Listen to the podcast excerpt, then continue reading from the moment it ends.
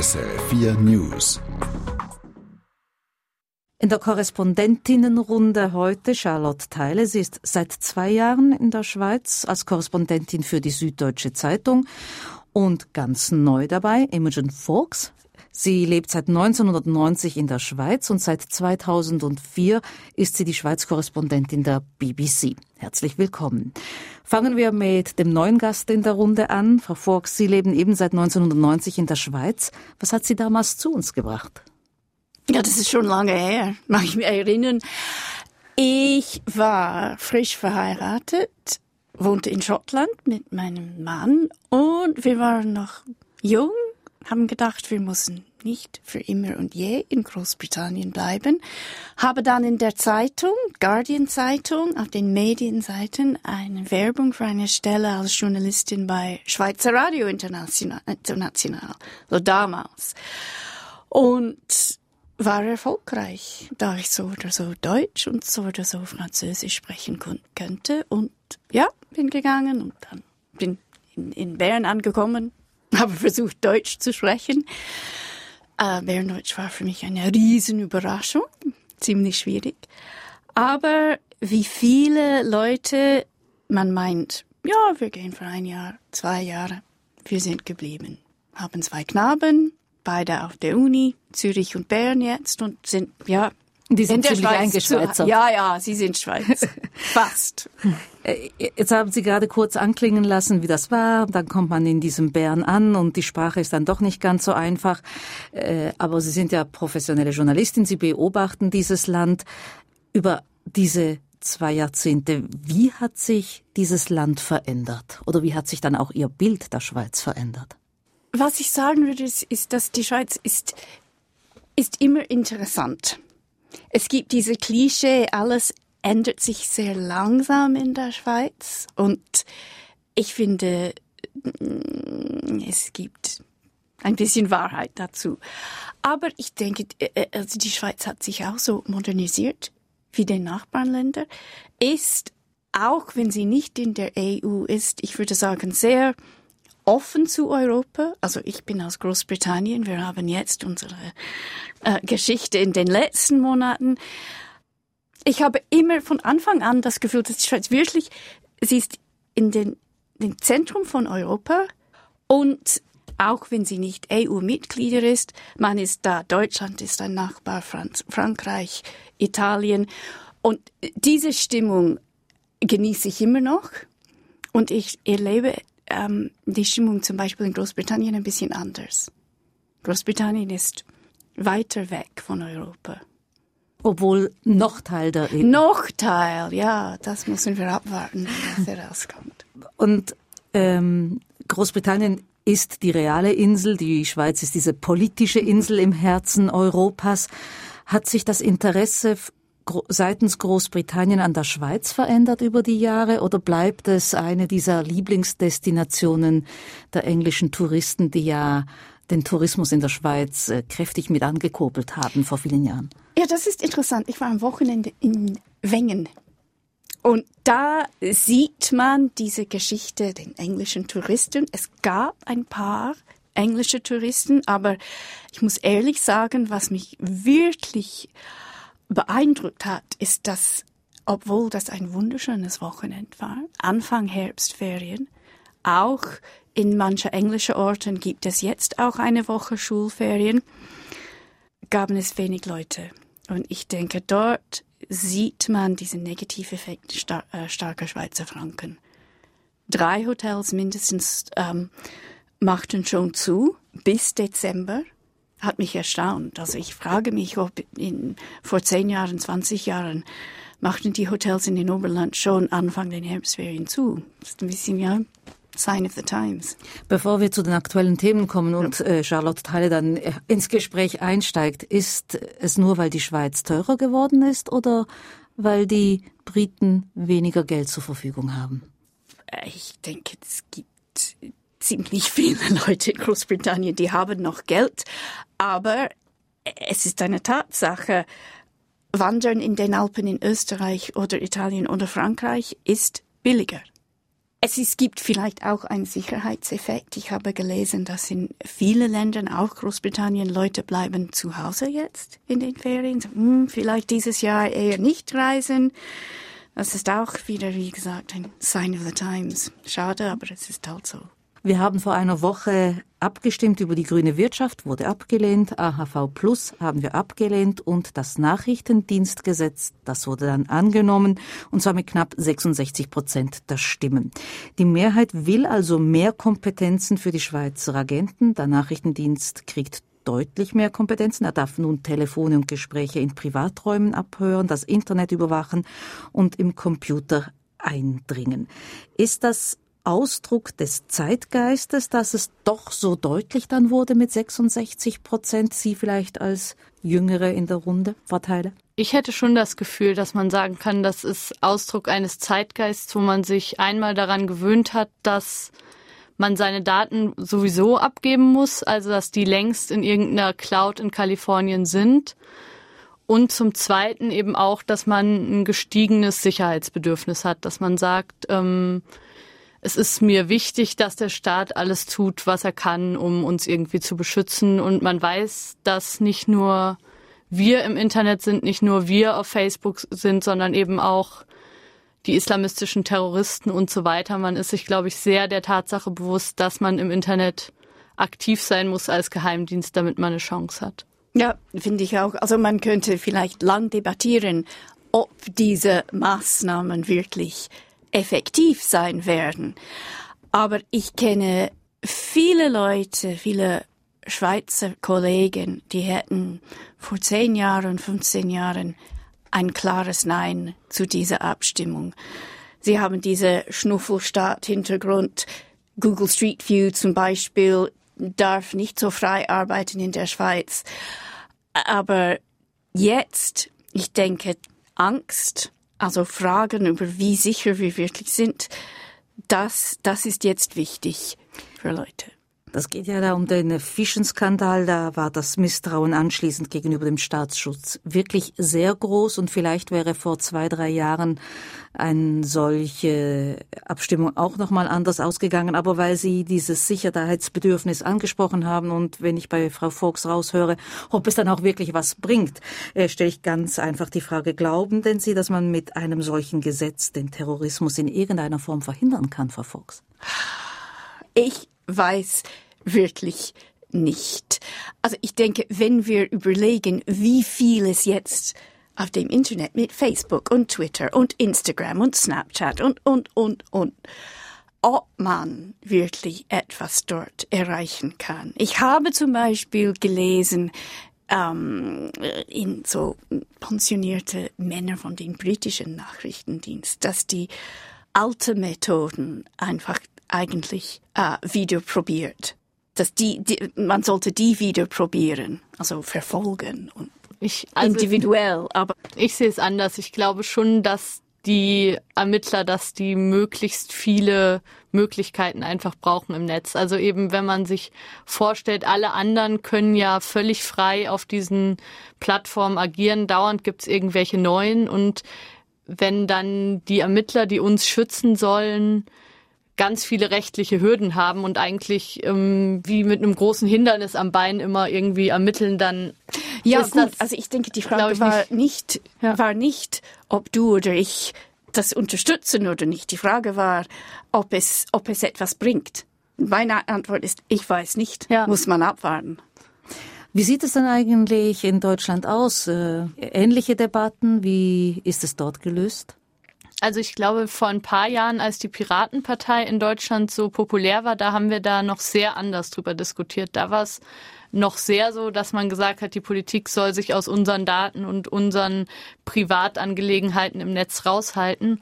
Und ich glaube, das hat sich verändert. Also man ist sich eben bewusst auch da, dadurch, dass man auf dem Smartphone so oft zulassen, zulassen, zulassen gedrückt hat, weil man einfach weiß, sonst funktionieren die Apps nicht, mhm.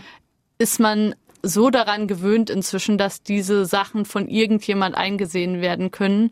Und wenn man sagt, das ist sicherheitstechnisch relevant, dann glaube ich, hat sich auch in Deutschland bei vielen so die Erkenntnis durchgesetzt, dass es wahrscheinlich nicht schlau ist, wenn dann die Ermittler die einzigen sind, die da nicht rein können, sozusagen. Die Debatte in Großbritannien, Sie haben gerade die ältere Generation mhm. angesprochen, die sagt auf die gute alte ja, Verfolgungsjagd oder was auch immer äh, ja, früher das, angewandt also wurde. Telefon abhören gehört dazu. Ja. Das ist auch eine ja. so ältere mhm. Methode.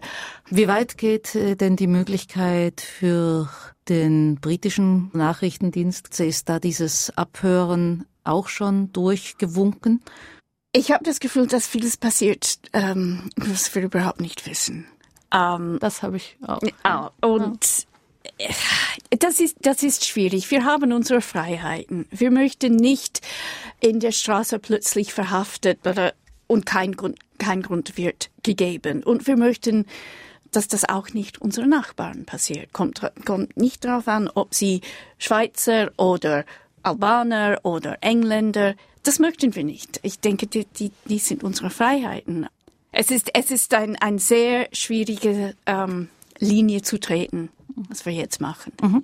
Wenn Sie sagen, wir, wir wissen ja nicht, was wirklich passiert hinter den Kulissen, dann sind wir bei einem dieser zentralen Kritikpunkte, nämlich auch, wie überwacht man einen Nachrichtendienst? Dazu gibt es in der Vorlage, über die wir abgestimmt haben, Vorschläge, äh, Checks and Balances, wenn man so will. Und dann denkt man, vielleicht gerade weil hier in Zürich Anfang Woche der Film über Edward Snowden vorgestellt wurde von Oliver Stone, ja, das eine ist auf dem Papier und jetzt haben wir Tür und Tor geöffnet und dann läuft es ein bisschen auch bei uns wie bei NSA. Müssen wir das einfach auch hinnehmen, dass, weil es technisch möglich ist, vermutlich alles gemacht wird?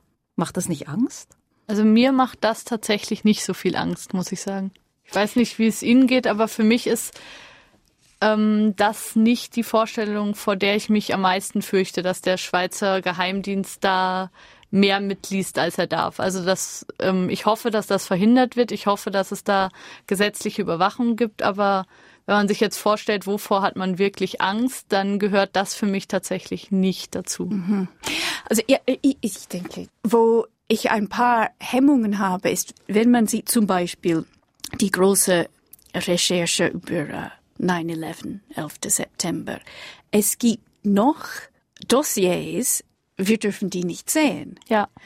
Und da denke ich, wenn wir in einer Demokratie leben und wir haben diese Mächte an den Nachrichtendienst gegeben, wenn wir dann nachher, vor allem wenn es eine Riesenattacke und es gab wahrscheinlich Fehler, wir dürfen dann nicht sehen, also von A bis Z, wie ist das abgelaufen? Da habe ich ein Problem. Ich denke, ja, das da, stimmt. Ja. ja. Das ist, das ist, dann wird es wirklich gefährlich, wenn die so selbstherrlich quasi mhm. agieren können und denken, sie müssen niemals Rechenschaft ablegen darüber. Mhm. Und da denke ja. ich, es, es ist ein, ein Gefahr, ähm, da sollten wir vielleicht ein paar, auf Englisch sagt man, Checks and Balances. Wechseln wir das Thema, kommen wir zur Herbstsession. Sie ist zu Ende. Geprägt wurde im Nationalrat äh, die Debatte von zwei großen Themen. Da gab es richtig gehende Mammutdebatten dazu, die Umsetzung der Masseneinwanderungsinitiative und die große Rentenreform. Ähm, wir haben eben AHV Plus äh, verworfen und dann ging es am nächsten Tag quasi weiter mit der Frage, wer darf wann in Pension gehen, wie viel Geld gibt es nach der Pensionierung, wer zahlt wie viel für die Rente. Die Großreform Altersvorsorge 2020 sollte Antworten oder soll Antworten bieten auf all diese großen Fragen.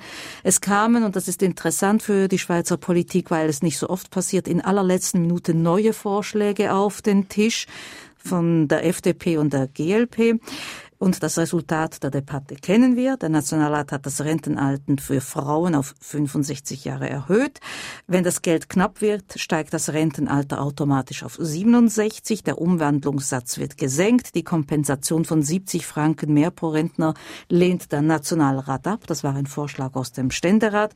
Stattdessen sollen Versicherte mehr in die Pensionskasse einzahlen. Da ist ganz viel Technisches, ganz viel Zahlen, aber man kann es einfach äh, kurz fassen. Die Kritiker dieses Entscheids sagen, es trifft die Frauen und die junge Generation. Beides ist hier am Tisch vertreten.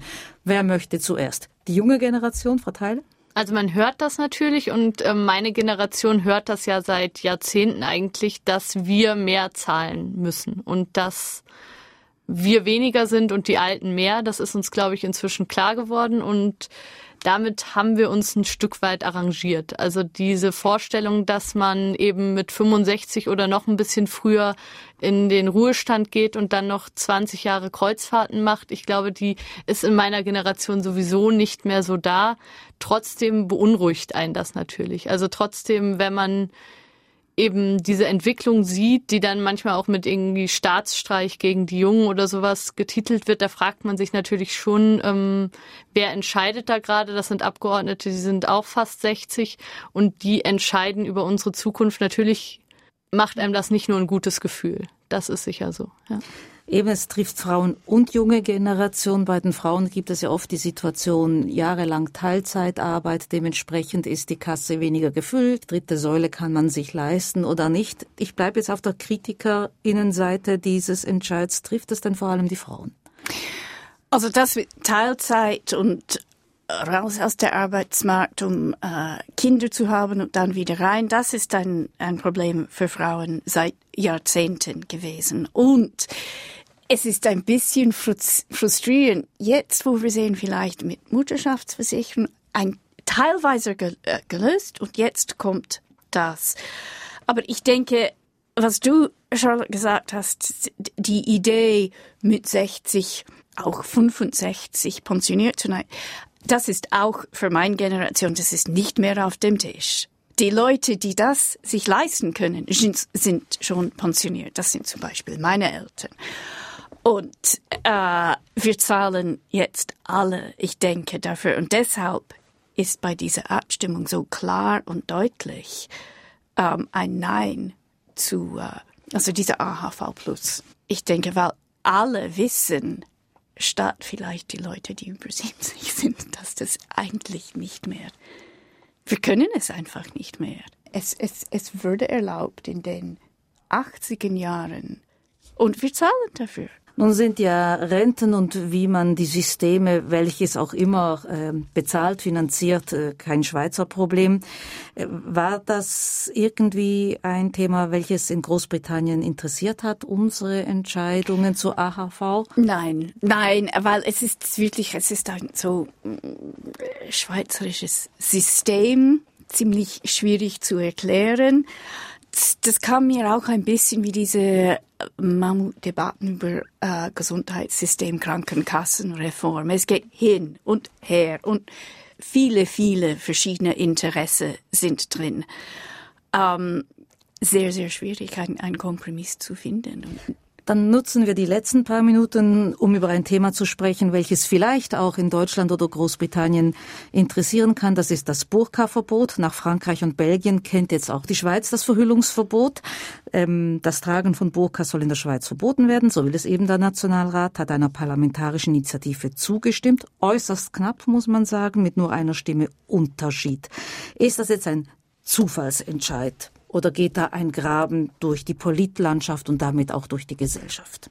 Also ich glaube, ein Zufallsentscheid ist es sicher nicht. Ich glaube, es ist ein Ergebnis der Debatten, die im letzten Jahr und intensiv in den letzten Wochen geführt wurden. Vielleicht auch ein bisschen eine Folge aus den Erfahrungen im Tessin, wo das Burka-Verbot ja schon seit Juli gilt und wo man sagt, wir haben, ich habe heute noch mal mit dem Polizeichef von Lugano gesprochen, 13 Leute hätten sie bisher angehalten und erst ich glaube, zwei oder dreimal eine Buße verteilt. Die anderen haben gesagt, oh, das war mir nicht bewusst und haben die Burka abgelegt oder den Nikab, um den es hier eigentlich geht. Und ich glaube, da ist schon einiges in Bewegung geraten in der Diskussion gerade. Und vor ein paar Wochen, Monaten würde ich jetzt mal schätzen, wäre so eine Entscheidung noch anders ausgegangen. Trotzdem, die vorbereitende Kommission war ja war total dagegen und jetzt doch das, also doch dieses knappe Ja dazu. Wie erklären Sie sich das, Frau Fox? Es ist also Angst wird wieder ausgenutzt und politisiert. Es gibt, man sagt manchmal auf Englisch, es gibt einen Spruch, braucht bitte nicht eine Kanone, eine Mucke zu, zu erschießen. Und ich denke, äh, wir sind ein bisschen da mit dieser Verbot. Es gibt sicher jetzt eine Abstimmung und eigentlich, äh, ich habe mich gefragt, also ist die Burka wirklich ein Problem in der Schweiz? Ich glaube, das sieht niemand so, dass die Burka ein tatsächliches Problem ist, dass ja. irgendwie einzelne Quartiere voller verschleierter Frauen wären oder so. Das kann man einfach realistischerweise nicht sagen, dass es ein reales Problem ist. Es ist eine auf eine Art schon eine Symboldebatte, eine Scheindebatte eigentlich, an der, glaube ich, vieles ganz anderes verhandelt wird. Mhm. Nämlich? Ja, das ist also für mich ähm, geht es eben, wie du gerade schon gesagt hast, um Angst, dass man nach den Anschlägen in Europa jetzt irgendwie das Gefühl hat, wir müssen was tun.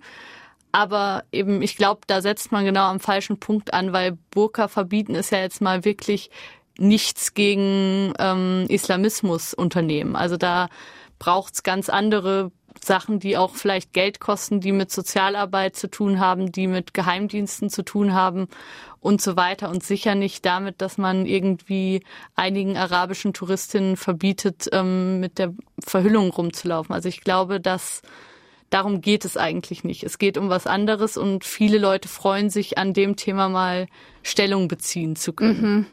Wenn es jetzt darum geht, äh Ängste, wie äh, begründet sie auch sein mögen oder nicht, da haben, hatten wir in den letzten Monaten äh, in Deutschland, sagen wir, Ereignisse, die vielleicht diese Ängste ja. deutlicher begründen können. In Großbritannien auch. Da sind die Anschläge in der London Tube schon eine Weile her. Ja. Aber trotzdem, ähm, wie sieht die Debatte in Ihren Ländern aus zum Thema? Weil eben außer Frankreich und Belgien kennen wir das jetzt in der Schweiz vielleicht, aber wie sieht es in Großbritannien aus? Ist diese Burka-Frage ein Thema?